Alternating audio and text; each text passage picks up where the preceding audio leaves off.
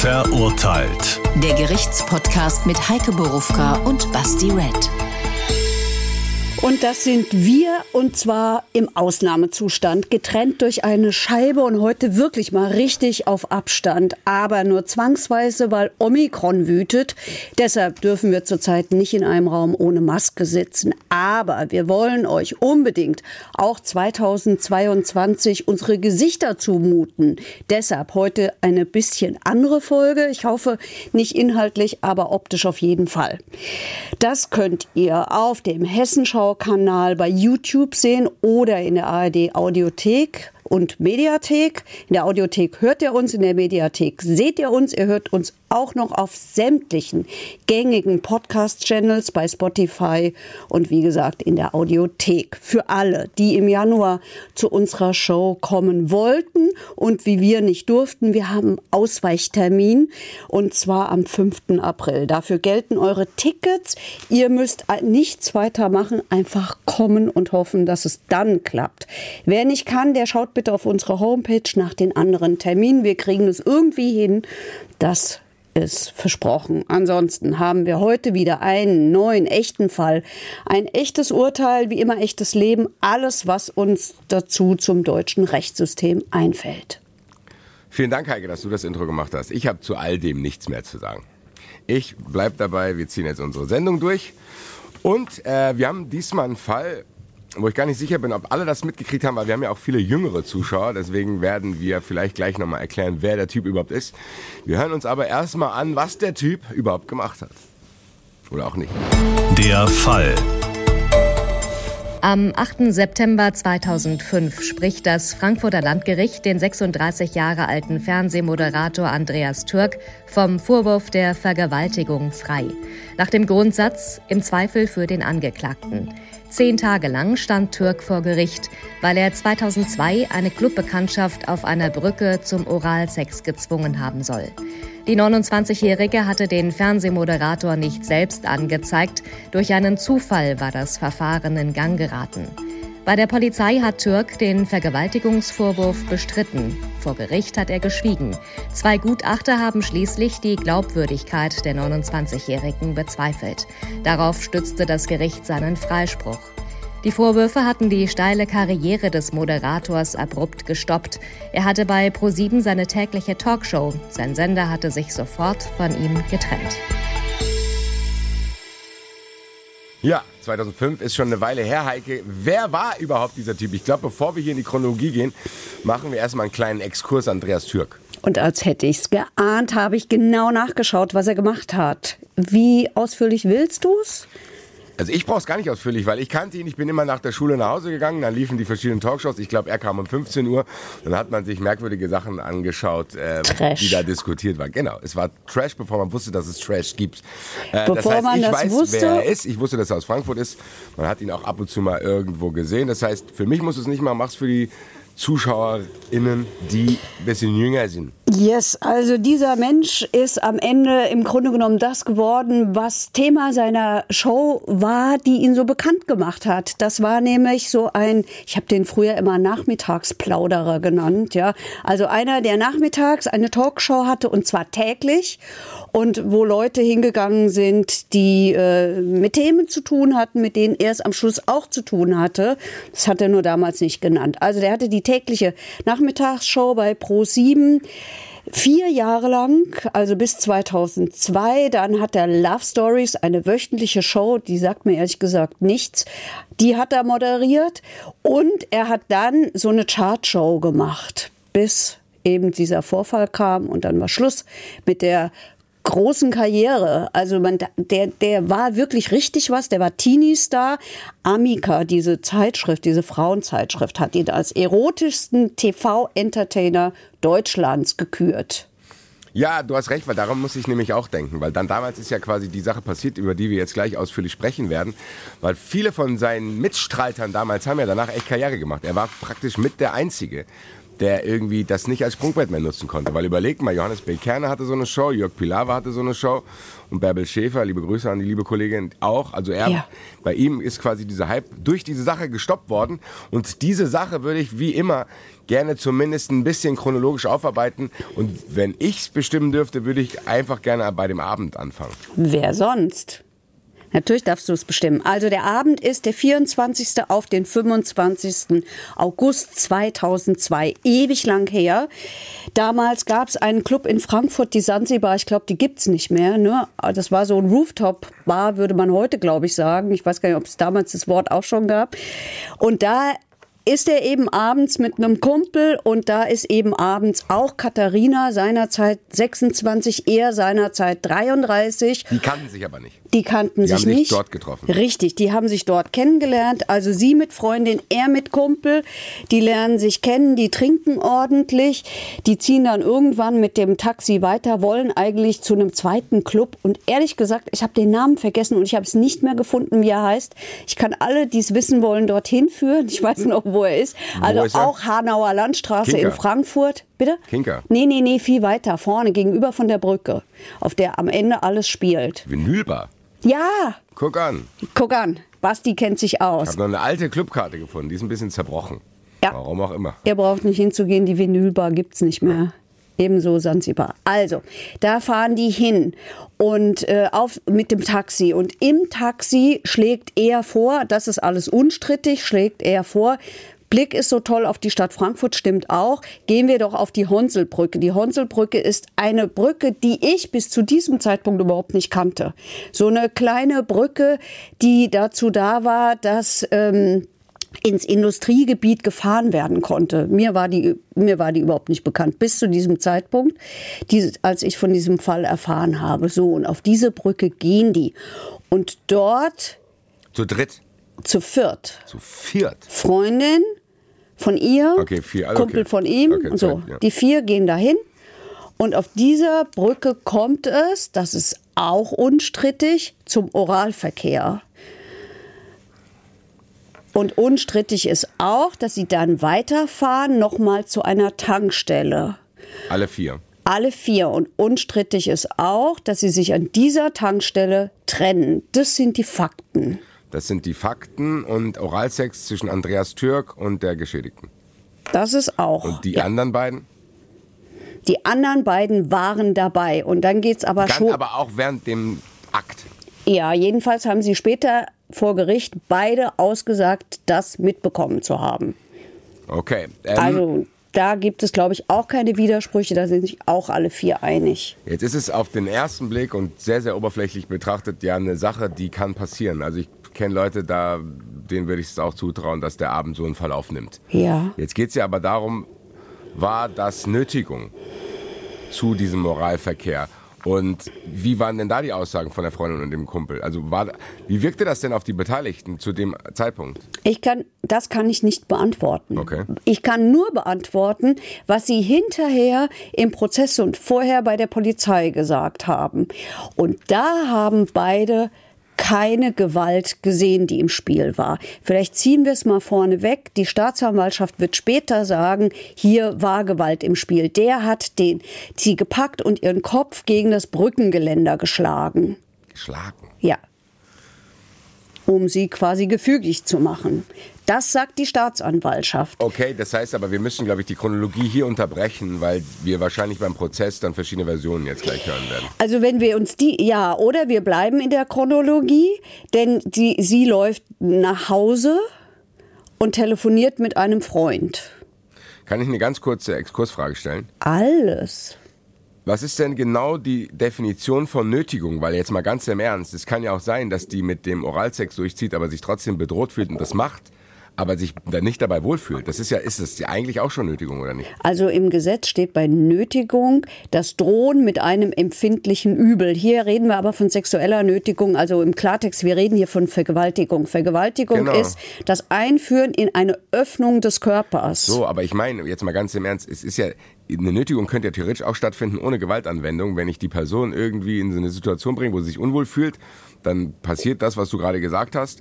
Und die fühlt sich aber nicht wohl dabei oder erstarrt irgendwie, keine Ahnung. Weißt du, Ja. was ich meine? Also, das Die heißt, kann passieren, wenn du sie vorher unter Drogen setzt, Oder- betrunken ja, oder machst. wenn sie Angst vor mir hat oder oder wenn sie Angst vor dir hat. Oder wenn sie, wenn sie sich nicht traut, weil sie in einem Abhängigkeitsverhältnis zu dir steht. Haben wir bei Missbrauch immer. warum ich das frage, das ist ja auch dann was, was Andreas Türk ausnutzen könnte, beziehungsweise vielleicht sogar ausgenutzt hat, aber es vielleicht sogar gar nicht gemerkt hat. Weißt du, was ich meine? Dass ich, ich versuche, diese verschiedenen Empfindungen gegenüberzustellen. Weißt du, was ich, also zu Aber- denken, vielleicht Andreas Türk hat so empfunden, sie hat so empfunden und dann trifft es aufeinander. Weißt du, was ich meine? Ja, aber was, was hat wer dann empfunden? Also Andreas Türk denkt ja vielleicht, ja, ich bin halt ein harter Typ und die hat mir jetzt hier einen geblasen. Ja. Und sie denkt, Alter, ich habe ein bisschen Schiss vor dem, ich mache das jetzt, obwohl ich es nicht will. Ja, oder sie, oder sie denkt, das habe ich, habe ich so oft hinterher überlegt, ähm, weil ich ja mich so lange mit diesem Fall beschäftigt habe. Äh, ich habe so oft gedacht, vielleicht ist es auch die Situation, die lernen sich da kennen, die verspricht sich vielleicht auch ein bisschen mehr, der lässt sich von ihr einblasen und dann setzt er die aus. So habe ich das immer wahrgenommen. Und dass ich das genau, das wäre die nächste Und dann Frage dreht sich gewesen, die kann ich Sache jetzt hier um. durchstreichen, vielen Dank, weil dann fühlt sich ja im Nachhinein anders an. Gibt's ja auch oft. ja, Es ist eine schwierige Gemengelage, ehrlich gesagt. Es ist eine total schwierige Gemengelage. Ja, und ähm, man muss, glaube ich, sehr aufpassen, was damals war und was man eigentlich nicht mehr richtig hat rausfinden können. Und ähm, was wir heute nachträglich da hinein auch interpretieren und uns überlegen, warum war es denn so, wie es war. Deswegen lass uns das machen, was du vorher gut gemacht hast, bei den ganz, ganz sicheren Dingen bleiben, zur Chronologie zurückkehren. Danach der Tankstelle fährt sie nach Hause. Sie geht nach Hause mit ihrer Freundin. Die Freundin wird später sagen, sie, ist, sie hat geweint und sie ist zusammengebrochen. Und i- dann ist sie zu Hause und in dieser Nacht ruft sie einen Freund an. Und dieser Freund ist ein später verurteilter Drogendealer. Und zwar im relativ großen Stil.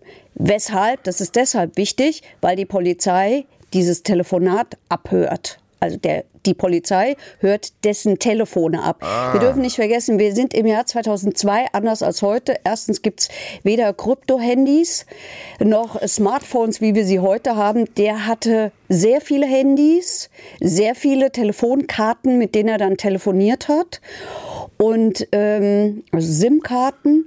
Und die Polizei hat all diese Telefone abgehört. So auch in dieser Nacht. Und sie, die Polizei hört also mit, wie Katharina ähm, dem erzählt, sie sei vergewaltigt worden. Und zwar von Andreas Türk. Okay, das In dieser Nacht. beantwortet meine Frage, die ich auf dem Zettel stehen habe, warum das zufällig rausgekommen ist. Jetzt, mein erster Impuls, wenn du mir das erzählst, ist, die war jetzt nicht darauf erpicht, das irgendwie direkt öffentlich zu machen, weil die konnte ja praktisch selber gar nichts dafür, dass das rausgekommen ist. Ähm, So ist es. So ist es. Und ich kann es gleich vorne wegnehmen. Sie wird im Laufe dieses kompletten Verfahrens Andreas Türk auch nicht anzeigen deshalb. Auch nicht, als die Polizei sie gefragt hat, willst du den anzeigen? Sie hat es immer verneint.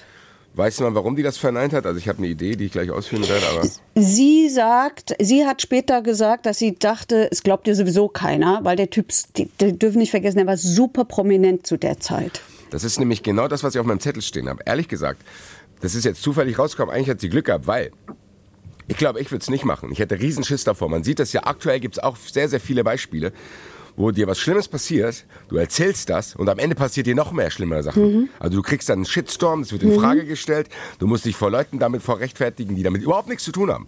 Also da mischen sich plötzlich ganz andere Leute ein, die äh, quasi dich nicht kennen, die de- den Täter nicht kennen oder den potenziellen Täter, egal wie es ist. Das ist ja dann nicht so leicht. Ich kann mir vorstellen, gibt es eine Zahl, wie viel von solchen Dingen überhaupt angezeigt wird oder weiß man das nicht? Das weiß man sicher, aber ich, ich, ich weiß es nicht. Aber ich würde mal annehmen, dass es, dass es sehr viele Fälle sind, die nicht angezeigt werden. Weil du, hier hast ja hier ein Problem, das siehst du an dem Fall ja auch. Du hast immer Aussage gegen Aussage. Es Ja. ist immer eine Frage der Glaubwürdigkeit. Und das sehen wir an diesem Fall ganz deutlich. Wenn du in irgendeiner Form psychisch labil bist, labiler bist, auffällig bist, was auch immer, jedenfalls aus Sicht der anderen, dann wird es ganz eng. dann wird es richtig schwierig und dann ist es ein Horror, glaube ich, durch den man geht. Das meine ich ja, weil die versuchen dich ja dann wahrscheinlich auch zu diskreditieren, die versuchen dich fertig zu machen. Also in dem Fall war es ja total so. Deine Glaubwürdigkeit in Frage zu stellen. Das heißt, sie hat eigentlich selbst damals, und ich meine, du hast es erwähnt, da gab es jetzt noch nicht diesen unfassbaren Social Media Hype. Sie hat selbst damals keinen Bock auf den Stress gehabt, der das ja. mit sich zieht und hat wirklich lieber, ich mache es mit mir selber aus. Es kam jetzt aber auf diese Weise raus. Also kann ich die Frage ja. abschließend beantworten, weil ich habe jetzt als nächstes auf meinem Zettel stehen, der, die Road zu dem Prozess, darauf hatte sie schon von vornherein keinen Bock oder hat sich das dann irgendwann geändert? Nein, es hat sich nie geändert. Das heißt, die hatte auf das, was alles jetzt folgen sollte, selber keinen Bock? Das würde ich behaupten. Also ich habe sie immer so wahrgenommen. Boah, als ist, hat sie das nicht Ernst, gemacht. Das ist ja schon, egal, nochmal, weil ich will auch Andreas Türk nicht vorfordern. Ich war nicht dabei. Ich war wirklich nicht dabei. Ich weiß nicht, was da passiert ist. Aber gehen wir mal davon aus, dass zumindest sie das so empfunden hat, wie sie es darstellt. Oder wie sie es quasi im Kumpel dargestellt hat. Nicht mal der Polizei. Das muss man ja eigentlich zu ihrer Entlastung, ja. falls man ihr irgendwas unterstellen wollen würde, sagen.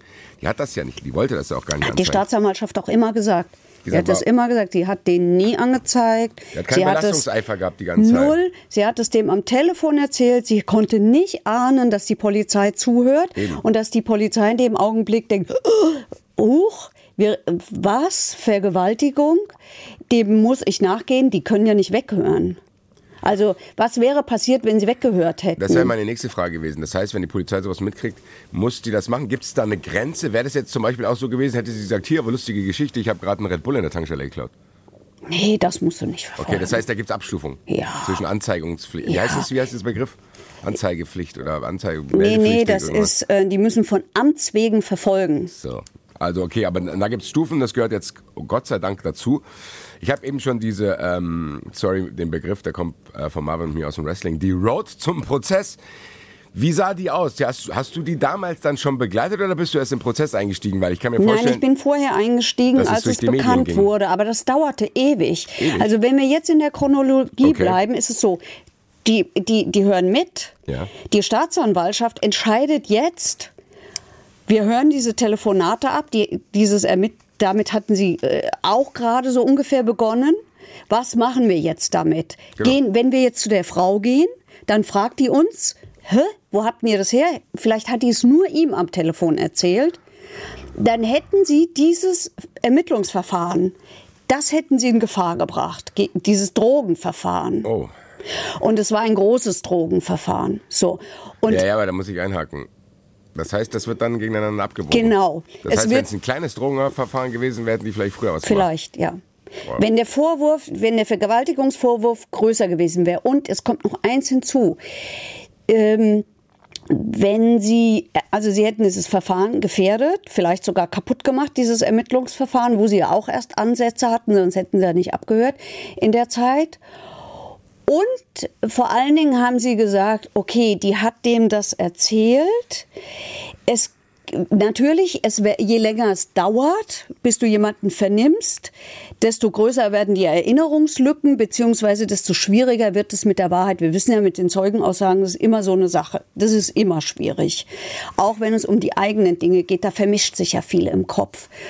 Und das haben sie in Kauf genommen, dass das passiert, aber und sie haben natürlich in Kauf genommen, dass man diese Frau, die hätte man ja unter normalen Umständen sofort zu einem Arzt geschickt. Alle Vergewaltigungsopfer. Das hat sie nicht gemacht? Nein. Nein. Das ist ja der nächste Hinweis, dass die eigentlich keinerlei Interesse daran hat, hier irgendwie so ja. eine Sache zu stagen. Ja, ist auch so. Ist auch so. Würde Weil ich am auch Ende, behaupten. also jetzt mal wirklich, wenn sie den Plan gehabt hätte, dann hätte sie ja zumindest das gemacht. Dann hätte es Fotos gegeben, dann wäre die ja vorbereitet gewesen auf das, was passiert. War sie ja scheinbar überhaupt nicht, weil sie hat es A lange nicht erfahren, weil die ja abwägen mussten, plus die ist nicht zum Arzt gegangen. Ja, sie hätte sonst sich natürlich einen Attest besorgt, wenn sie es hätte haben wollen, ja. Aber Oder sie hat das wenn gemacht. Sie sagen immer, sie wäre zum Anwalt gegangen, hätte er es wie gesagt gemacht. Hat das. sie auch nicht gemacht. Sie hat auch keinen Anwalt genommen. Also es hat sechs Monate gedauert, bis die Polizei dem dann nachgegangen ist. das heißt, sie wusste sechs Monate gar nichts davon. Nein. Nach sechs Siehst, Monaten. Weißt du, was sie gemacht hat in den sechs Monaten? Ging es ihr einigermaßen gut? Oder, also, angeblich ging es ihr nicht gut. Aber angeblich ging es ihr schon seit ihrer Jugendzeit nicht gut. Also die hatte schon, ich sage mal, äh, neutral Probleme. Der ging es halt nicht gut. Aber da ist sie eine von ganz vielen, muss man auch sagen. Ja. Ähm, okay, das So, heißt, nach sechs- sechs, Monaten sagen die, warum? Weil dann der andere Fall abgeschlossen war? Oder was war Ja, weil sie bei dem anderen eben genügend hatten. Die Telefonüberwachung war abgeschlossen. Und jetzt kommt noch was hinzu. Diese, ähm, diese Sachen aus der Telefonüberwachung konnten sie nicht verwenden als Beweismittel. Also, Weil? dass sie es dort nicht gehört haben. Weil du, ähm, weil Telefonate, also alles, was Privatsphäre ist, und da gehört, gehören ja Telefonate dazu, Ja. Ähm, beziehungsweise Telekommunikation, mittlerweile geht das ja weiter. Mittlerweile sind ja auch E-Mails etc. Ähm, das kannst du nicht einfach verwenden, weil du natürlich die Privatsphäre von Menschen schützen musst. Also man muss sich das nur mal ausdenken, wenn man das dürfte. Da wird ja ständig irgendein Telefon angezapft werden und ständig würde einer zuhören. Und dieses Argument mit, äh, wenn ich mir nichts vorzuwerfen habe, können die Leute ruhig zuhören, äh, das finde finde ich falsch und das findet Gott sei Dank der Gesetzgeber auch nicht richtig. Dem kann ich folgen, aber warum hat dann überhaupt irgendwas stattgefunden? weil sie die Erkenntnisse aus dem Telefonat, die dürfen sie verwenden. Nur dieses Telefonat, also sie dürfen, dürfen das nicht abspielen. Der Grund ist aber jetzt mal folgender. ganz kurz, um bei der Argumentation zu bleiben, ist es ja dann trotzdem das Gleiche. Ich darf es zwar nicht als Beweis verwenden, aber zumindest darf ich es als Anlass verwenden, Ermittlungen zu starten. Naja, das ist ein Zufallsfund, den du ja sonst auch haben könntest als Staatsanwaltschaft, weil du zum Beispiel die Zeitung ja, liest aber, ja und gut, da aber dann kann ich ja auch all the way gehen, wenn ich das, wenn ich das bei dem, wenn ich quasi den Fakt, dass das auf diese Weise aufgetaucht ist, dazu als Ausrede in Anführungszeichen nehme, dass ich jetzt ermitteln darf. Dann kann ich doch auch gleich all the way gehen und sagen, ah ja, dann kann ich es auch gleich verwenden. Wo ist denn da jetzt der Unterschied? Du darfst dieses, dieses, dieses Beweisstück deshalb nicht verwenden. Und das ist, finde ich, der kritische Punkt daran, weil es zu diesem Zeitpunkt keine sogenannte Katalogtat war. Also es gibt einen Katalog an Taten, das sind schwere Straftaten. Frage ist hier, warum gehört die Vergewaltigung nicht dazu? Ja, das wäre meine nächste gewesen. Also seinerzeit, ich kann es nicht beantworten, weil es der Gesetzgeber so damals festgelegt hatte. Mittlerweile hat sich's geändert. Okay, das heißt, wenn, wenn die jetzt gesagt hätte, ich habe eben Andreas Türk umgebracht, Dann hätten sie es verwenden ja, dürfen. Okay. weil dann wäre es eine Katalogtat gewesen. Also ist das am Ende, ja, wahrscheinlich äh, äh, ist jetzt hier auch meine äh, Verwirrung zu begründen, weil ich dachte, okay, die Straftat ist quasi schon sowas, was. Ja. Okay, gut. Dann, ja, ja, so denkt ja auch ein logisch im denkender Mensch. Weil das klingt ja dann so, ja, wir können jetzt keine Telefonate abhören, wenn da zufällig jemand mal irgendwie, äh, weiß ich nicht, beim Nachbarn den Garten kaputt gemacht hat, dann äh, äh, benutzen wir das. Okay. Dann äh, bin ich jetzt auch wieder im Boot.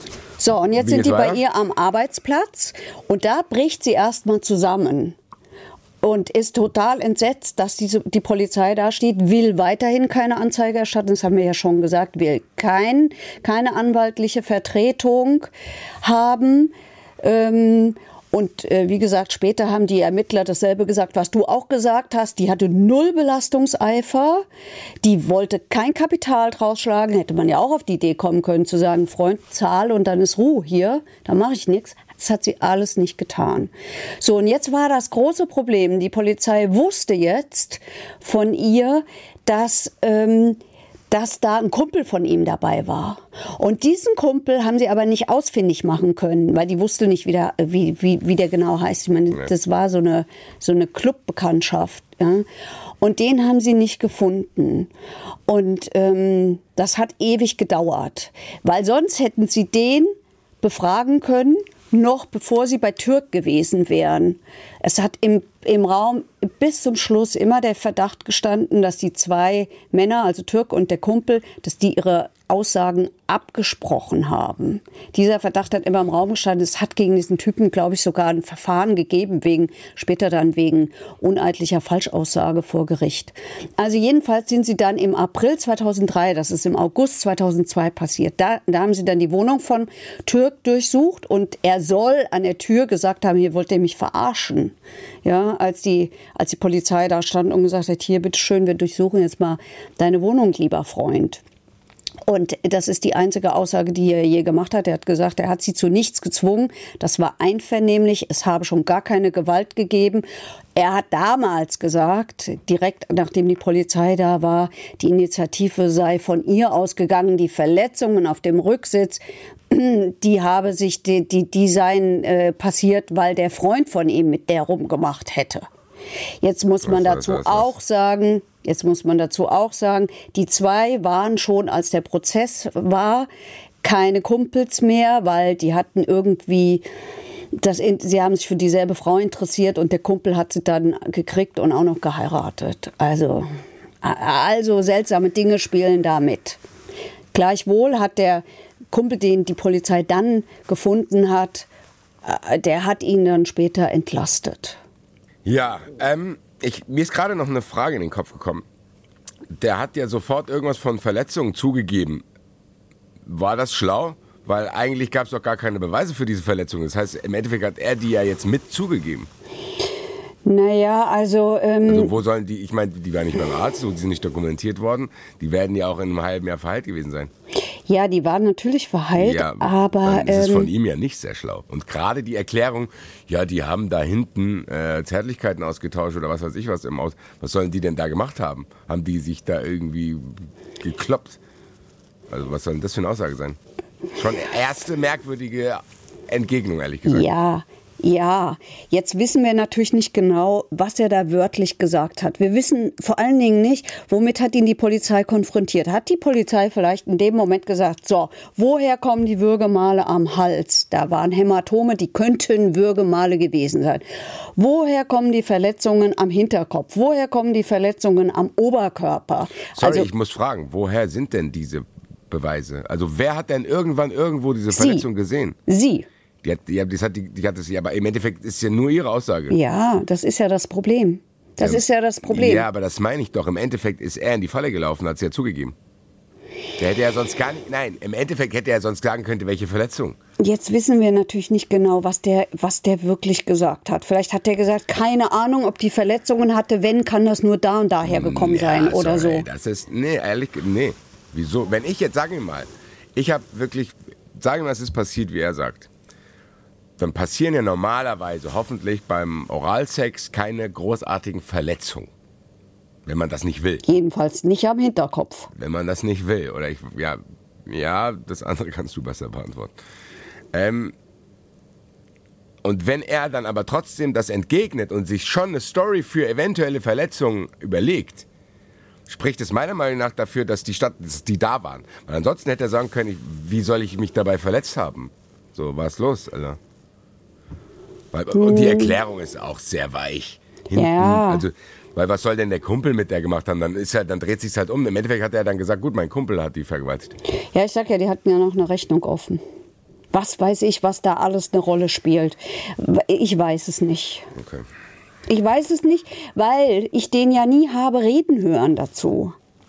Weil er nie was gesagt hat. Der hat nie was gesagt. Es gab eine einzige Aussage bei der Polizei, da waren wir logischerweise alle nicht mit dabei. Okay, und das ist die, wo er gesagt hat, die Verletzungen haben da und da stattgefunden. So, jetzt sind wir immer noch auf der Straße zum Prozess. Ja. Was ist da noch so alles passiert? Ja, jetzt hat ein Jahr gedauert nach diesem Vorfall, was immer es war.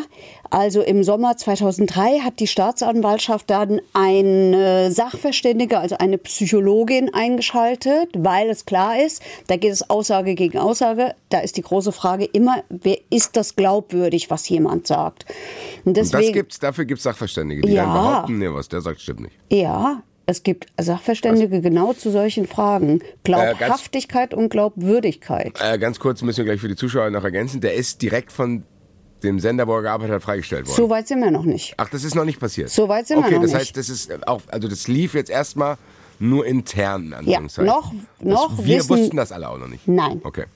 Nein, das ist komischerweise muss man ja aus heutiger Sicht auf ja, jeden Fall das hat sagen. mich gerade gewundert, so, dass so eine Sache irgendwie Mitte fast äh, anderthalb Jahre unter Verschluss bleiben kann, ist schon Hm. ungewöhnlich. Heute wäre es wahrscheinlich direkt nach fünf Sekunden auf Twitter. Ich weiß es nicht. Ich weiß es nicht. Es ist ja ein Phänomen, dass bei Sexualstraftaten immer alle geschützt werden, vor allen Dingen Täter. Gut. Damit ich nicht vom Thema abschweife. Also nach einem Jahr gab es dann dieses Sachverständigengutachten und diese Sachverständige hat gesagt, ja, die Aussage von der Frau sei auffällig, die Aussage Zuverlässigkeit sei eingeschränkt, die neige dazu, sozial erwünscht, sich zu präsentieren, also zu sagen, was, was sie glaubt, was man von ihr erwartet. Klammer auf, die Polizei erwartet, dass sie sagt, ja, der hat mich vergewaltigt und hat das und das und das und das gemacht, Klammer zu. Äh, die äh, Sachverständige hat auch gesagt, mh, die ist psychisch labil und sie hat auch gesagt, ja, mh, und die nimmt Drogen und äh, Ess- und Wahrnehmungsstörungen habe sie auch. Trotzdem hat sie diese Aussage für glaubwürdig erklärt, die sie gemacht hat. Weil? Weil das nach ihrer psychologischen Einschätzung eben so war. Ich meine, auch lab psychisch labile Personen müssen ja nicht lügen, wenn, sie, wenn, sie, wenn es um solche Vorwürfe geht. Ich tue mich richtig schwer damit, dass irgendjemand behauptet, weil er irgendwas studiert hat, sagen kann, der ist glaubwürdig und der nicht. Das finde ich richtig krass. Das ist ja auch schwierig, das sieht man ja an diesem Fall. Also ich kann es ja schon mal spoilern. Am Schluss hat es dann drei Gutachten dazu gegeben. Ja, und der, was macht der andere anders als der andere? Hm. Also, ja, er schätzt die Dinge vielleicht anders ein. So ja, war es dann ich auch. Ich weiß nicht, irgendwie beklemmt mich das schon seit den letzten Folgen, dass du mir immer so Sachen erzählst wie, ja, der Richter konnte davon ausgehen, dass der das und das gesagt hat und wie er das gemeint hat. Das finde ich richtig hart. Also das dieses, ja, der mhm. hat da bestimmt gelogen. Oder äh, der Typ, dem traue ich so eine Tat nicht zu. Oder dem traue ich das so und so nicht zu. Oder die Gutachterin sagt, ja, ich habe jetzt mal ein bisschen mit. Wie will die denn raus? Also wie findet man denn überhaupt raus, dass jemand diesen Eifer hat, irgendwie allen das Recht zu machen. Und wie finde ich raus, dass das vor anderthalb Jahren genauso war? Indem ich versuche, die Menschen zu beobachten. Das versuchen die ja. Deswegen ja, sitzen die in den Prozessen. Was machen die mit denen? Sie sitzen in den Prozessen. Und also vorher treffen die sich mit denen an einem Tisch und reden mit ja. denen. Das war's. Ja. Und da denken die, okay, ja, jetzt kann oder ich... wenn es schlecht läuft, oder wenn es schlecht läuft, lesen Sie die Akten. Und lesen Sie die Aussagen. Das weiß ich nicht, wie es in diesem Fall war. Ich glaube nicht, dass es so war. Ganz kurzer Aufruf, falls wir solche spezifisch solche Sachverständige haben, meldet euch mal bei mir. Ich habe viele Fragen. Ich würde es tatsächlich gerne auch in die Sendung einbauen, weil das, diese Dinge, die die da sagen und schreiben, entscheiden ja tatsächlich über wichtige Sachen. Ja. Und dann habe hab ich da irgendjemanden sitzen, der sagt, oh, der Herr Red, der lügt die ganze Zeit. Ich habe die Sendung gesehen, die er da macht. Der lügt bestimmt. Und deswegen hat er bestimmt auch seinem Nachbar den Basketball geklaut. Da ich, Digga, habe ich nicht, Alter. Was ist los mit dir? So, also, pff, beklemmt mich, aber ich akzeptiere, dass es so ist. Du hast gesagt, noch mehrere Gutachten. Haben dann alle Seiten irgendwelche Gutachten beauftragt? Nein, nein, nein, nein. Die, das kommt erst später im Prozess. Das, das ist im Prozess passiert, weil ähm, das Gericht äh, eben auch auf Nummer sicher gehen wollte und da auch gesagt hat, ey, Vorsicht. Also ich meine, wir dürfen nicht vergessen, ähm, Vergewaltigung ist ein schwerer Vorwurf. Da ist die Mindeststrafe zwei Jahre. Ja, und was, was passiert ist gerade auch in, in dieser Sendung mit mir ist, ich gehe nicht mehr mit einem Funken davon aus, dass Andreas Türk das nicht gemacht hat, ehrlich gesagt. Das finde ich ganz interessant, weil, ähm, weil ehrlich eigentlich, gesagt. Eigentlich es ist ja unsere Aufgabe gewesen, dass wir so einen Fall eigentlich so diskutieren, dass wir nur davon ausgehen, was man wirklich beweisen kann. Und ich bin ja jetzt eigentlich schon so, dass ich sage, okay, ohne dass es einen richtigen, handfesten, harten Beweis gibt, habe ich schon das Gefühl, der war das, weil der halt einfach da so merkwürdige Sachen sagt weil die eigentlich keinen Grund hatte, das anzuzeigen, bla bla bla bla. Aber eigentlich weiß ich es ja auch nicht. Es hm. könnte ja auch sein, was halt auch schon passiert ist, muss man sagen. Ich glaube, das ist jetzt nicht die Regel. Das heißt, diese Fälle sind potenziell wahrscheinlich am kleinsten, dass einfach Leute der Vergewaltigung beschuldigt werden. Am Ende waren die es gar nicht. Es gibt diesen einen Fall von diesem Lehrer, den habe ich irgendwie im Kopf. Der hat sich dann auch umgebracht, glaube ich. Oder, Nein, er ist gestorben, aber äh, der, der, hat, der hat vor allen Dingen die ganze Strafe abgesessen. Der hat alle, ach genau, weil er einfach das immer abgeschritten hat und die dann gesagt haben, du siehst es nicht ein. So ist es. So, dann hatten wir Kachelmann ähnlich. Da ging es eher um Beziehungskram. So, enttäuschte Sachen. Das heißt, wir, auch wenn die Wahrscheinlichkeit mittlerweile größer ist, dass diese Sachen passiert sind als nicht, gibt es trotzdem die Wahrscheinlichkeit, dass es auch nicht so weit ist wie ich. Wir müssen ja damit rechnen, dass es möglich ist, dass das, was sie sagt, falsch ist, weil wir haben auch keine Beweise für die Verletzung. So ist es. So ist es. So ist es. So, und jetzt kommen wir in den März 2004 an meinem Geburtstag. Happy Birthday nachträglich. Vorträglich. Kommt bald wieder. Nein, ich meinte für diesen speziellen so, Geburtstag. Ja. Kommt sehr also, verspätet. An meinem Geburtstag berichtet äh, das HR Boulevardmagazin Main Tower über diesen Fall. Die hatten das. Exklusiv. Die hatten das exklusiv. Glückwunsch. Sie hatten exklusiv Staatsanwaltschaft ermittelt gegen Andreas Türk wegen Vorwurf der Vergewaltigung. Das kam wie raus? Also wie ist das im Main Tower gelandet? Ah ja, so wie sowas immer rauskommt. Irgendeiner steckt's dir. Okay, krass. Hätte ich, Bist also, halt gut vernetzt, Das heißt, halt im Endeffekt, sowas. der Main-Tor war in dem Fall besser vernetzt als die Bildzeitung. Ja. Und äh, was aber passiert ist, ist, es ist eine unfassbare mediale Lawine dann natürlich damit losgetreten das worden. nächste auf meinem Zettel, Medien, Fragezeichen. Ja. So ausführlich notiere ich mir die Sache für euch. Die Medien äh, Fragezeichen spielten, finde ich, in diesem Fall eine krasse Rolle. Eine Nur in richtig diesem Fall krasse. eigentlich immer, wenn sowas ist, oder? Ja, ja, Also ich erinnere mich an Gerichtsreporter, die beim Kachelmann-Fall dann das sogar persönlich genommen haben. Also da gab es die eine für die, Ja. die eine für den. Du hast das Gefühl gehabt, hier musst du dich kurz dran erinnern, das ist nicht euch beiden passiert. Ja. So, also. Ja, in diesem Fall war es eher anders. In diesem Fall gab es halt einfach, wie so häufig, null Unschuldsvermutung mehr, einfach null, sondern wir haben, ich habe mir so ein paar Schlagzeilen notiert. Wird er böse, wenn Frauen nicht wollen? Neue Sexenthüllungen. So hat Türk mich vergewaltigt. Die Sexakte Türk. Das ist schon krass. Vor einem Urteil. Vor einem Prozess zum Teil. Ja, aber du siehst ja, im Endeffekt, mir ist es auch passiert.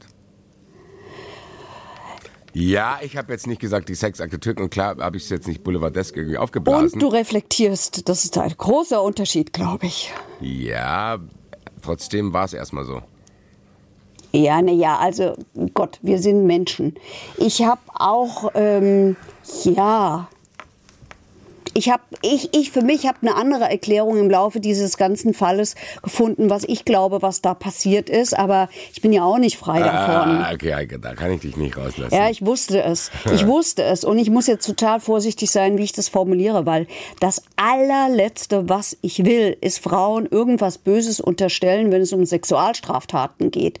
Ich habe aber tatsächlich das Gefühl gehabt, dass wir es hier mit einer wirklich gebrochenen, später dann gebrochenen Person zu tun haben, der was passiert ist, was ich durchaus nachempfinden kann, die sich da mit einem Typen eingelassen hat, in einer Partystimmung, in einer Laune und der, der, der Typ hat's halt ausgenutzt. So habe ich es immer empfunden. Der Typ hat die Situation ausgenutzt, okay, und dann hatte sie an dieser Tankstelle ausgesetzt und sie dachte, es geht weiter.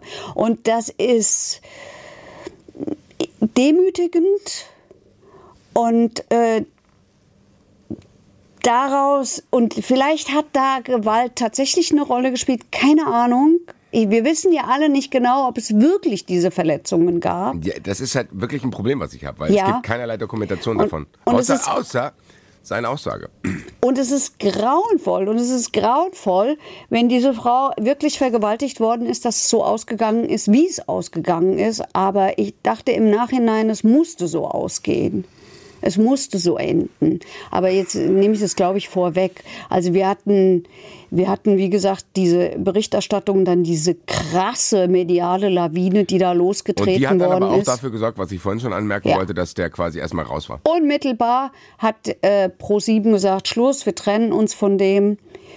Das war's. Und das war's auch für ganz lange Jahre mit der Fernsehkarriere von Andreas Türk. Acht Jahre hat es, acht Jahre hat es gedauert. Das ist schon echt heftig. Müssen die dem dann eine, eine, eine Abfindung zahlen? Weil im Endeffekt ist ja zu dem Kann Zeitpunkt, wo die den rausgeschmissen haben, hat der ja theoretisch, zumindest justiziabel, noch gar nichts gemacht.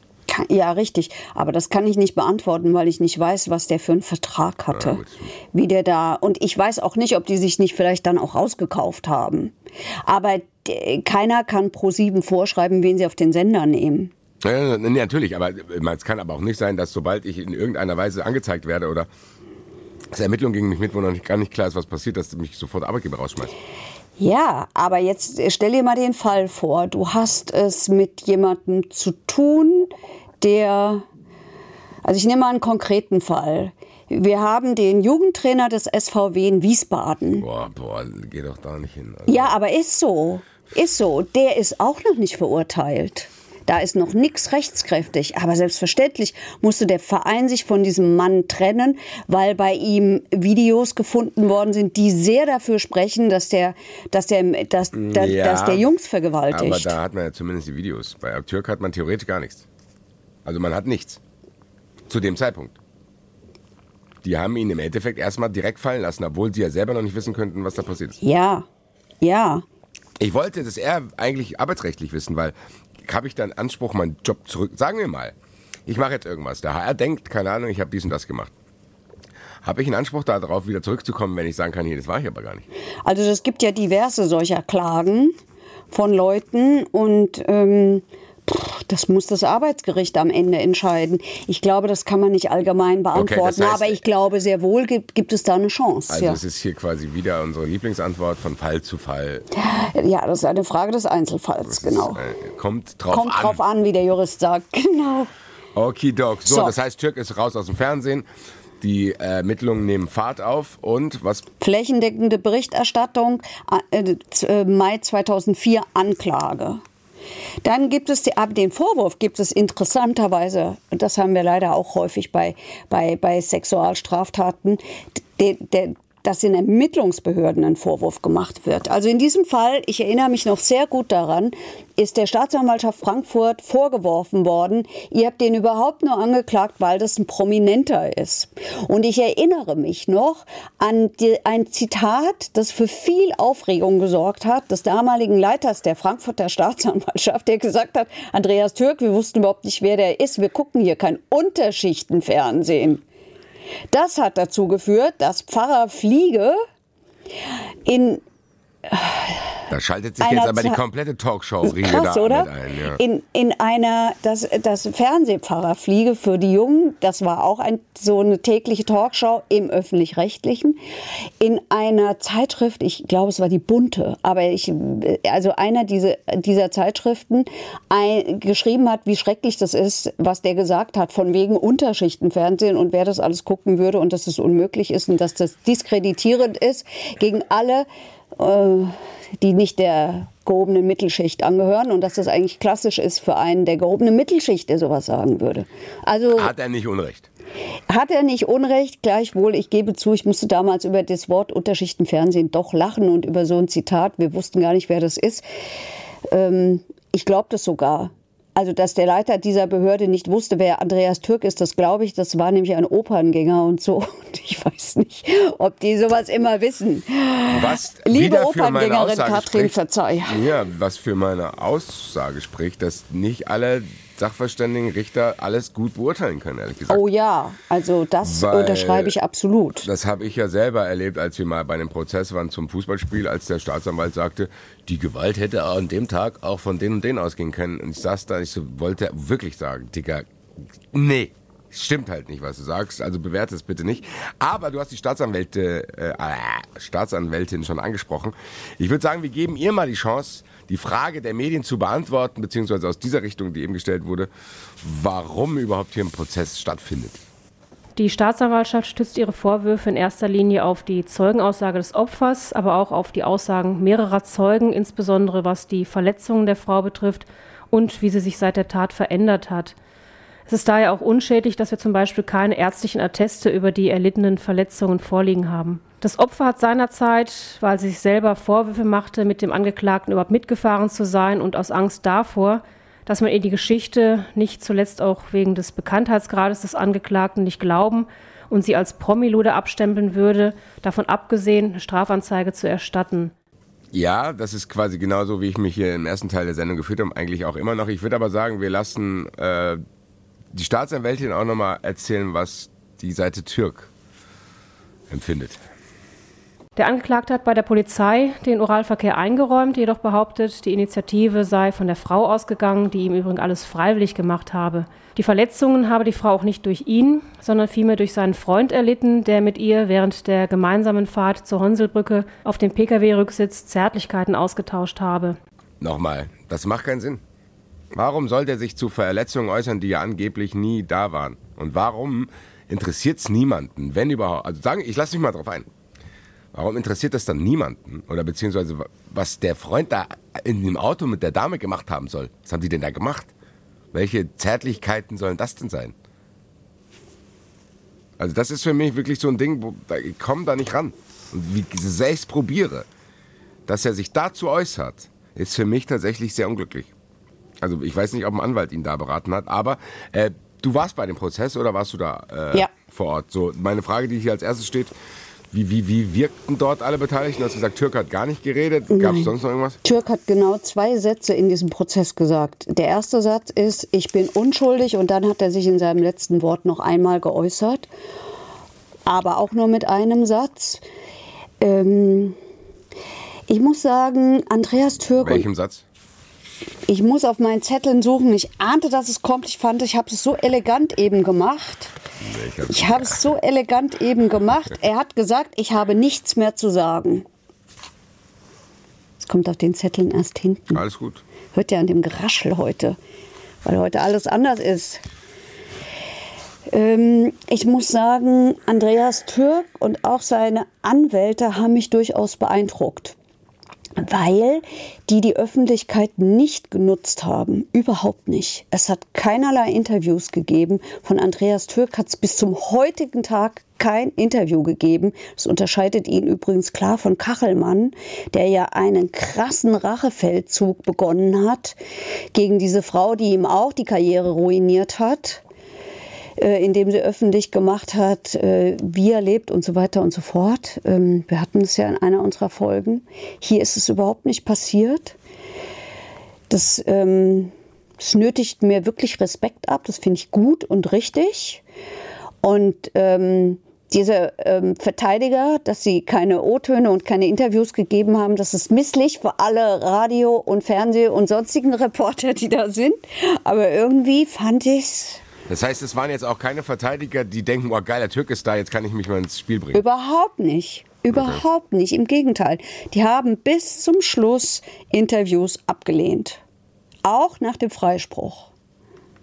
Okay, ist sonst noch irgendwas Erwähnenswertes in diesem Prozess passiert? Wie, wie, wie wurde der begleitet? Wie lange hat er sich gezogen? Überhaupt? Das waren zehn Verhandlungstage und ähm, also das war ein Prozess, der mir sehr zu denken gegeben hat, weil, weil ich das Gefühl hatte, dass auch die Freunde und die Bekannten des Opfers, in dem Fall der Nebenklägerin, eine so unrühmliche und so unwürdige Rolle gespielt haben. Also die haben sich über ihre angebliche Freundin und Bekannte dort ausgelassen. Da ging es permanent, das war natürlich auch die Taktik der Verteidigung, ja, dieses Opfer als unglaubwürdig darzustellen, als laszives, schwer gestörtes Partyluder, wie es die Staatsanwaltschaft dann äh, der Verteidigung vorgeworfen hat. Also Leben mit Drogen, Partys und Alkohol. Und das haben die so befreit befeuert, diese Freunde, dass sie sowieso schon in der Schule immer Geschichten erzählt hätten. Schon da habe sie immer irgendwelche Vergewaltigungen erzählt und so. Also, Puh, das, das war, also die, die hat mir unglaublich leid getan. Auch, auch weil die gar keinen Bock darauf hatte. Ja, aber das Problem war ehrlich gesagt ein bisschen auch, sie saß die ganze Zeit an jedem Verhandlungstag in diesem Prozess. Das muss sie nicht. Sie hat eine Anwältin gehabt, die das für sie macht. Und die Vorsitzende Richterin hat sie gleich darauf hingewiesen, dass es wichtig für die Glaubwürdigkeit der Aussage, dass es eigentlich gut wäre, wenn sie rausgehen würde, während äh, Türk aussagt, man hat ja damit noch rechnen müssen, dass er aussagt, ähm, und dass sie das alles nicht mithört bis zu ihrer Aussage, damit diese Aussage möglichst so weit wie es geht, das ist ja ganz schwierig in diesen öffentlichkeitswirksamen Fällen so weit wie möglich unbeeinflusst bleibt. Und sie ist, was sie durfte, im Saal sitzen geblieben. Das war alles so unglücklich. Und man muss sich vorstellen, dieser Prozess war voll, da waren unendlich viele Schaulustige. Der Typ war damals ja super bekannt. Ja. Äh, da sitzen mal locker 100 Menschen, die klotzen die die ganze Zeit an. Das, das fand ich so unwürdig und, und sehr schwierig. Und die Verteidigung hat eins gemacht. Sie hat, weil sie ja wusste, dass diese Telefonüberwachung nicht verwendet werden darf, hat sie dann alles, was sie irgendwo gefunden haben, in einem 57 Seiten langen Befangenheitsantrag gleich zu Beginn ähm, verlesen. Das heißt, damit haben sie es natürlich in den Prozess eingebracht, mit dem Ziel, diese Frau als unglaubwürdig darzustellen. Am Ende ist es ja auch gelungen. Ja, du hast es gesagt, es ist scheinbar gelungen. Warum?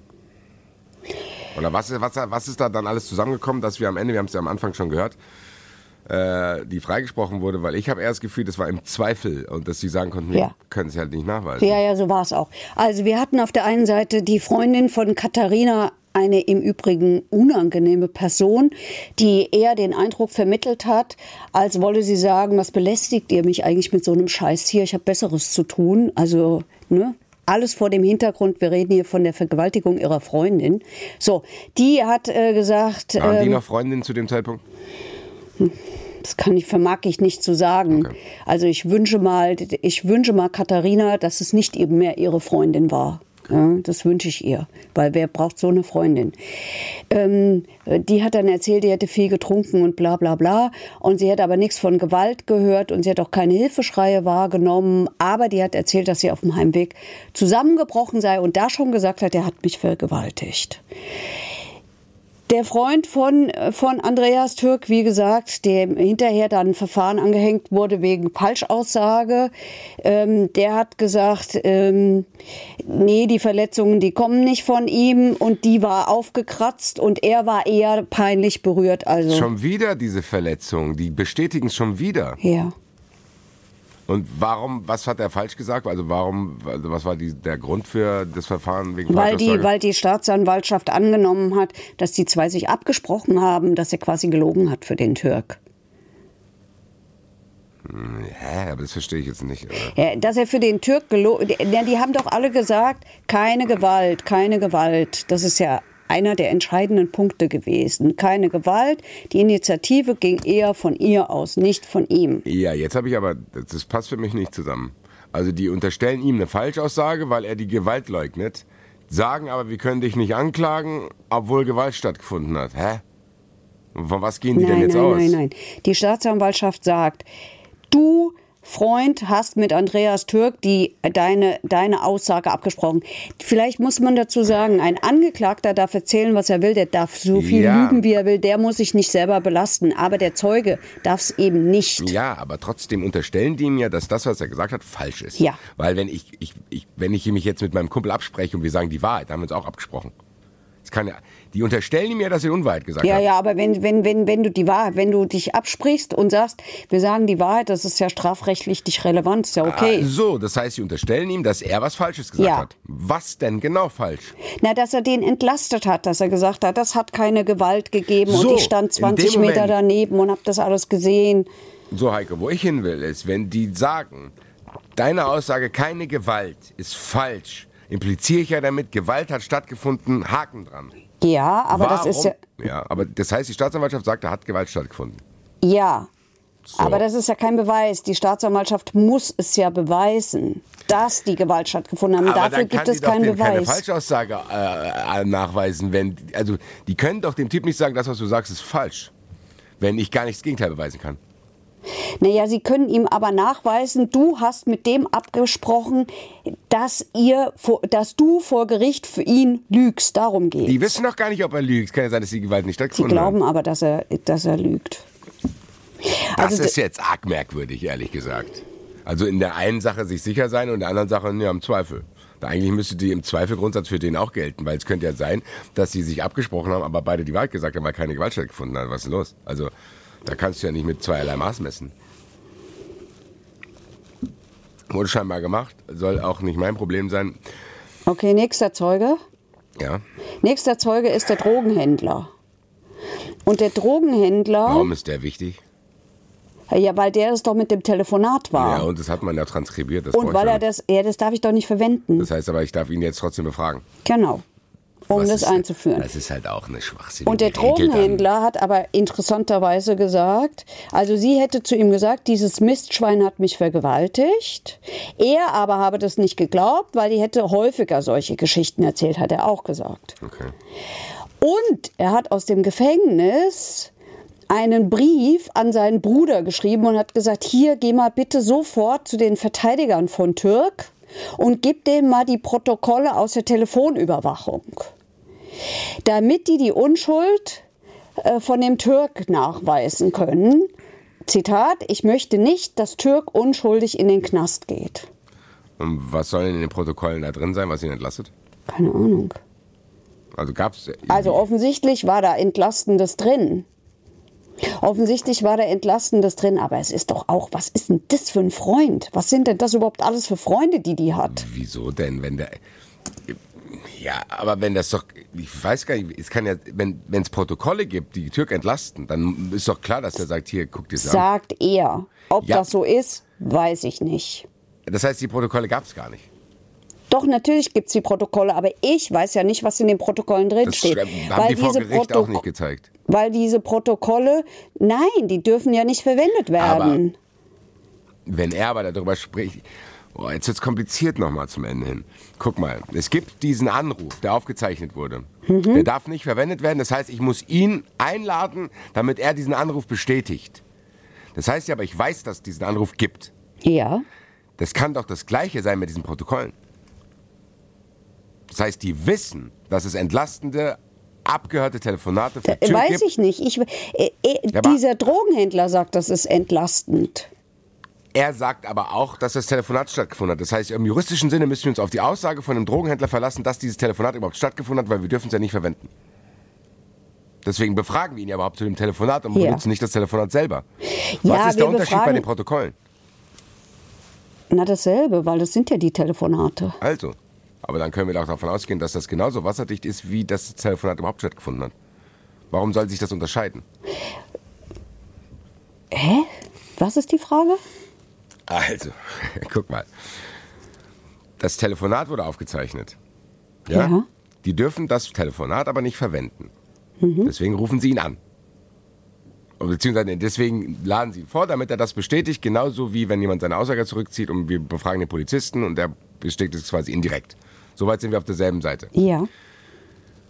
Was ist jetzt der Unterschied, weil du sagst, ich weiß es nicht, zu diesen Protokollen? Es kann doch sein, dass das mit diesen Protokollen die Türk entlasten exakt das gleiche ist wie mit dem Telefonat selber. Die haben das, dürfen es aber nicht verwenden und müssen deswegen ihn befragen. Ja, so ist es ja auch. Ja, also, aber dann kann es ja sein, dass sie da sind. Dann sagst du, was sind das für Freunde? Das kann doch sein, dass es stimmt, was er sagt. Ja, das kann auch sein, dass Ach es so. stimmt, was er sagt. Ja, trotzdem. Also, uh, Trotzdem, willst du von deinen Freunden verlangen, dass die dann irgendwie für dich lügen oder was? Nee, der soll nicht lügen. Aber der hat, der hat von, nee, der hat von sich aus aus dem Gefängnis einen Brief geschrieben. Ja, aber wenn er doch vielleicht Informationen hat, die helfen. Ja, vielleicht. Vielleicht bin ich da zu sehr auf der Seite von dieser Frau. Die, wir können es ja mal anders spielen. Was ist denn, wenn, sagen wir mal, okay, nee, das will ich nicht machen, weil dann streiten wir uns. Nein, alles gut. Lass uns das Gedankenexperiment abschließen. Ich muss tatsächlich sagen, außer die Frage, was, was, oh, was macht er heute und was macht sie heute, habe ich nichts mehr auf meinem Zettel. Naja, also wir hatten, ich habe aber schon noch ein bisschen was, weil in diesem Prozess war noch einiges. Also es war zum Beispiel die Kripo-Beamtin, die, zu, die hat zum Beispiel gesagt, die hat als erstes äh, diese Frau befragt und die hat gesagt, mir erschien die sehr glaubwürdig, nämlich mit derselben Begründung, mit der du sagst, die wollte nicht aussagen, die war total zittrig, die war aufgeregt, die war verkrampft, die hatte extrem kalte Hände. Ja, die wirkte labil, aber eigentlich wollte die den nicht belasten. So, und dann, ähm, und dann haben wir natürlich dieses Gutachten und das war das entscheidende Gutachten. Also es hat ein Gutachten gegeben eines, jetzt musst du dich wieder aufregen, eines Aussagepsychologen, der als Kapazität damals galt. Der wurde, und zwar ist der von der Charité in Berlin gewesen. Und ähm, der hat sie im Prozess beobachtet und der hat äh, alles, was er in den Akten gefunden hat und alles, was vorher war, äh, nochmal sich angeschaut und hat äh, dasselbe gesagt, nämlich die will ihr Gegenüber zufriedenstellen, um sich dem Druck zu entziehen, zeigt den an, sag aus und so weiter und so fort. Und der hat gesagt, sie hätte, das wäre was Entscheidendes, sie hätte diese Geschichte zunächst ohne Anfang und ohne Ende erzählt und erst im Prozess hätte sie dann einen plausiblen Anfang an diese Geschichte drangehängt, also wie alles losgegangen ist. Jedenfalls hat er gesagt, dass sie nicht nur unbewusst gelogen habe, sondern möglicherweise bewusst gelogen hat und dass er diese, dass er das für wahrscheinlicher hält, dass sie sehr wohl weiß, dass sie falsch ausgesagt hat. Das hält er für wahrscheinlicher. Ist das sein O-Ton? Ja. Die Wahrscheinlichkeit ist größer. Jedenfalls habe ich es mir, Ja, so habe ich es also mir sorry. au- aufgeschrieben, aber es Was war. ist denn das? Also jetzt mal ganz im Ernst, der will mir erzählen, dass er Leute bewertet und sagt, Die Wahrscheinlichkeit, dass die lügt, ist größer, als dass sie nicht lügt, im Verhältnis 70-30. Was, in welcher Welt leben wir denn? Dass da so ein Johnny das einfach bestimmen kann und sagt, die Wahrscheinlichkeit. Aber dann sag mir doch mal, wie man es bestimmt. Also kann man nicht, aber man muss es aushalten dir, ja? und nicht so tun, als wenn man es könnte. Das ist mein Problem, was ich damit habe. Die tun so. Als wenn die bestimmen könnten, ob einer lügt oder nicht. Und das kannst du vielleicht in Tendenzen. Aber meiner Meinung nach, das gerichtsfest zu machen, finde ich schon krass. Ich hätte keinen Bock darauf. Es ist ja letztlich nicht gerichtsfest gemacht worden. Also, du hast gesagt, das entscheidende Gutachten. Ja, ja, natürlich. Also, ja, Entscheidung ist schon was Schweres. Ja, okay, das stimmt. Keine Ahnung. Am Ende muss ich ganz ehrlich sagen, ich war noch nie bei einem Fall so weit, dass ich einfach sagen kann, ich weiß es nicht. Ich weiß es wirklich nicht. Ich will auch gar nicht. Ich will auch gar nicht, weil ich von keiner Seite irgendwie was hören will. Leute, solltet ihr euch darüber jetzt draußen streiten, mal über diesen Fall, ich habe keine Ahnung. Ich habe keinerlei Ahnung, weil das mich alles ein bisschen verwirrt. Ich glaube, was wir lernen aus diesem Fall ist, dass das Urteil, wir müssen den im Zweifel freisprechen, das ehrlich gesagt gut zusammenfasst.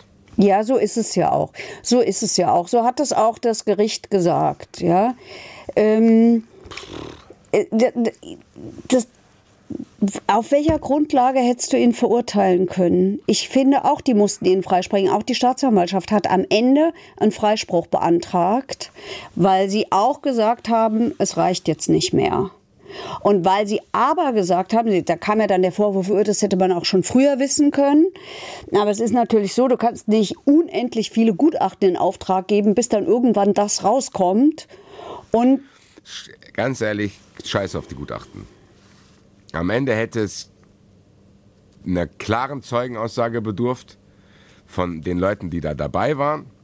Und du hättest äh, die Verletzungen haben müssen, die meiner ja. Meinung nach aber indirekt bestätigt wurden. Das heißt, so ganz über die Brücke, in Anführungszeichen, haha, passt ganz gut, bin ich hier nicht gegangen. Ich will aber auch gar nichts mit der Brücke zu tun haben, ehrlich gesagt. Mich, mich überfordert das in einem Maße, wie es selten hatte hier in diesem. Äh, also die, die, das Gericht hat gesagt, das, das hat auch gesagt, dass es nicht von der das hatten wir schon mal. Ich muss nicht von der Unschuld überzeugt sein. Es reicht, wenn ich nicht, wenn ich Zweifel an der Schuld habe. So, das kann ich definitiv beantworten. Das finde ich gut. Ja, ist auch gut. Das ist auch gut und das haben die hier auch gesagt.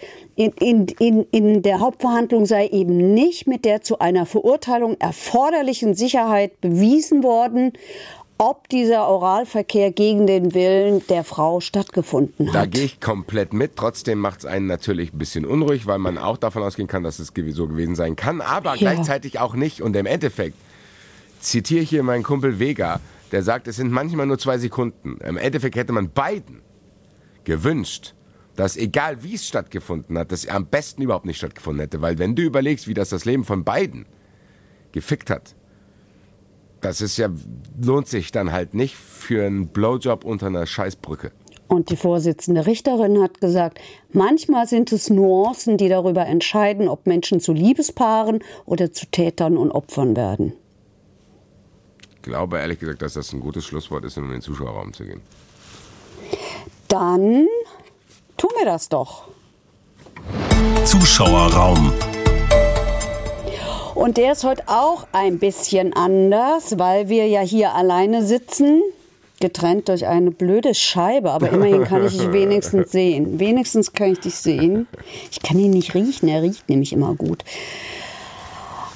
Und deswegen ist das jetzt alles auch ganz anders. Also im Zuschauerraum wollte ich euch zum einen sagen, könnt ihr euch noch erinnern an diesen ICE-Fall? Ich glaube, du fandest den so spannend. Dieser Typ, der einen Anschlag für... für, ähm, ja, als Schrauben gelockert Merkel erpresst. Ja, genau. Dieses Urteil ist rechtskräftig. Ebenso rechtskräftig geworden ist Irina U. Das ist die arme Ehefrau, die für die schwangere Geliebte gestorben ist oder um es genauer zu sagen, die dafür ermordet worden ist, Basti schüttelt den Kopf. Auch das ist ähm, rechtskräftig geworden. Also ich schüttel nicht den Kopf, weil das rechtskräftig nein, geworden nein, ist. Nein, nein, nein, sondern wegen des Falles. Weil ich jetzt, ist mir zu viel jetzt gerade alles. Okay, irgendwie, alles klar. Irgendwie ja. sauer.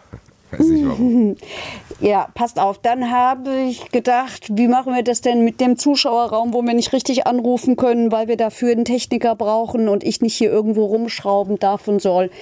Deswegen habe ich Julia Jacobi von Wangelin, unsere Joker-Frau mit einer Frage von Nico angerufen. Und zwar, Nico bezieht sich auf No Angels, auf die No Angels Folge, also auf Nadja Benaisa. Und ähm, wollte nochmal den Unterschied wissen zwischen Fahrlässigkeit und Vorsatz. Ich, du hast geschrieben, bewusste Fahrlässigkeit, bedingter Vorsatz, aber das ist alles so schrecklich kompliziert. Wir lassen mal Julia reden, mit der habe ich nämlich vorher telefoniert.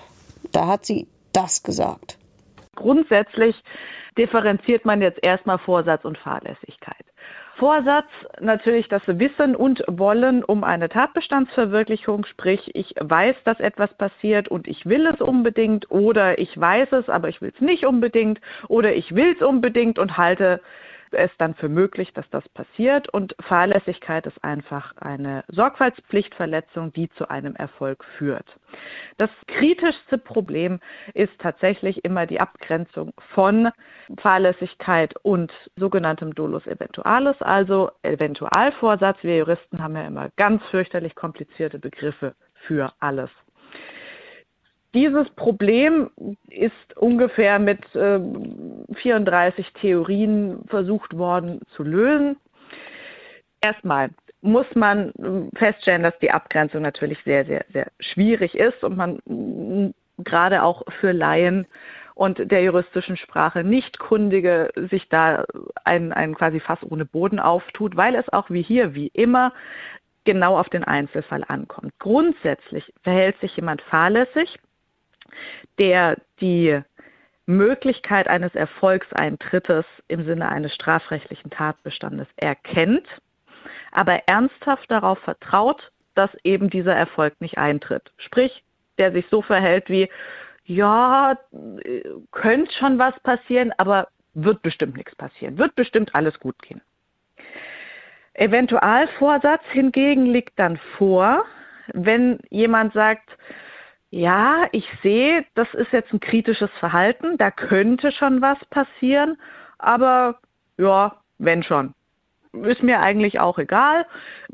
Ich möchte mein Ziel erreichen und wenn da halt irgendwie der strafrechtliche Erfolg eintritt, ja, dann ist es ebenso. Also quasi, wenn man auf der einen Seite sagt, es wird schon nichts passieren, sind wir bei der Fahrlässigkeit.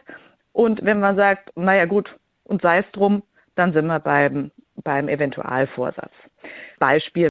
Wir hatten gerade erst Silvester. Nehmen wir mal an, wir sind draußen und denken uns in der Gruppe, wow, cool, lass doch mal irgendwie äh, Raketen so in Richtung von einem Haus starten, von einem Hochhaus. Das gibt immer so lustige Muster an der Wand und wenn wir die Leute ein bisschen erschrecken, ist es ja auch okay.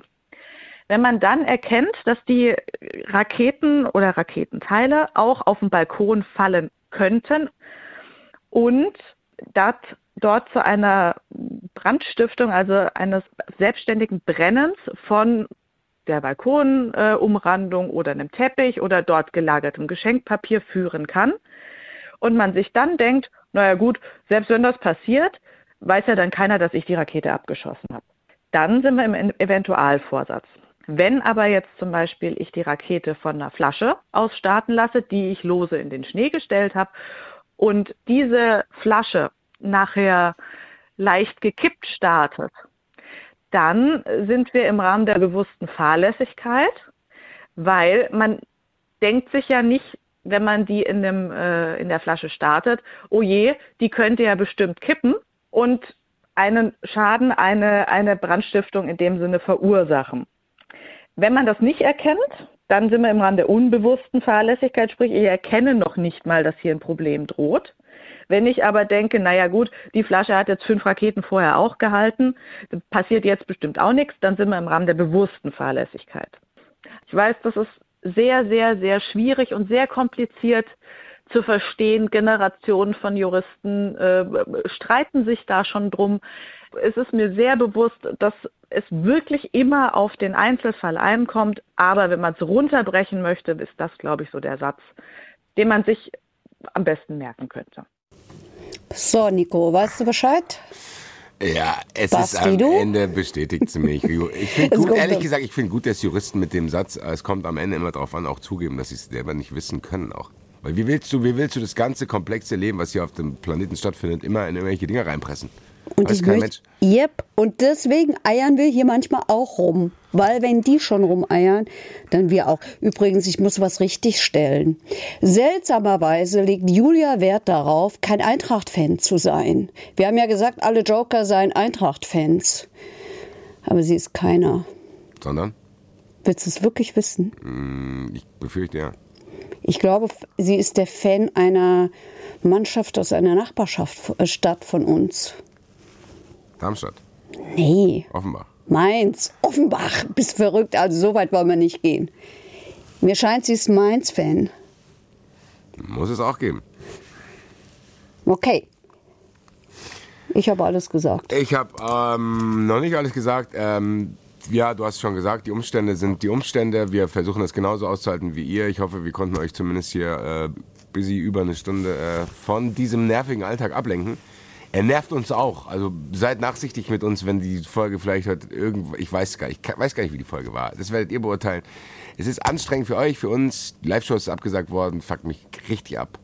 Wir müssen jetzt aushalten. Das Ding ist, ich weiß nicht wie lange. Wir schauen einfach mal. Ich hoffe auf Februar.